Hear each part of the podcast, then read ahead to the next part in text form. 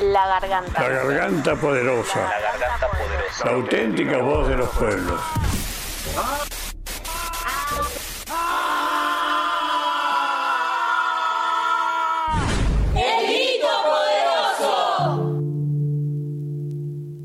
Cuando la injusticia nos duele. Cuando el cinismo nos daña. Cuando la pauta nos censura. Cuando la bronca nos atraganta. Cuando la realidad nos desmorona. Seguimos en pie. Gritando gracias a la garganta de Ramona.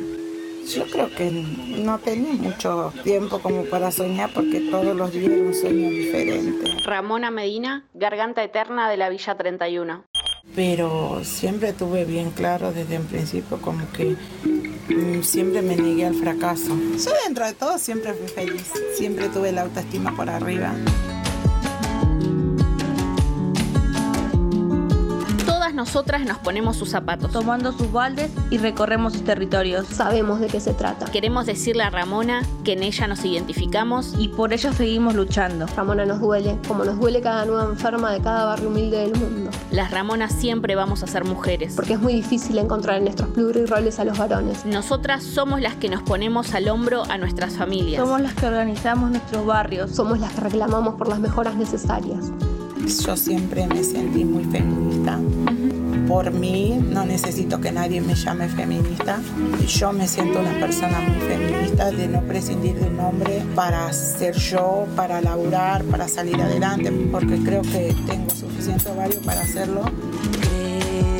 Crear el fin de los lamentos sembrados en la tierra por los padres del rigor. Somos las que pusimos en pie los comedores comunitarios en los momentos más difíciles de nuestra historia. Somos las que los mantenemos funcionando, aunque hoy se van al almuerzo lo que antes también cubría la cena. Se triplicó la demanda de alimentos con la cuarentena. Somos las que peleamos por escuelas populares Porque queremos que se garantice el derecho a la educación para todas y para todos. Somos las promotoras de salud. que parimos este espacio de formación Para que podamos elegir qué pasa con nuestros cuerpos e identidades. Y esta sociedad, políticamente hablando, hace eso como que pretenden que uno sea más débil de lo que ya es. Yo no estoy pidiendo más de lo que corresponde. Gritar o zapatear por un derecho, pero siento que no está de más hacerlo cuando el derecho lo requiere.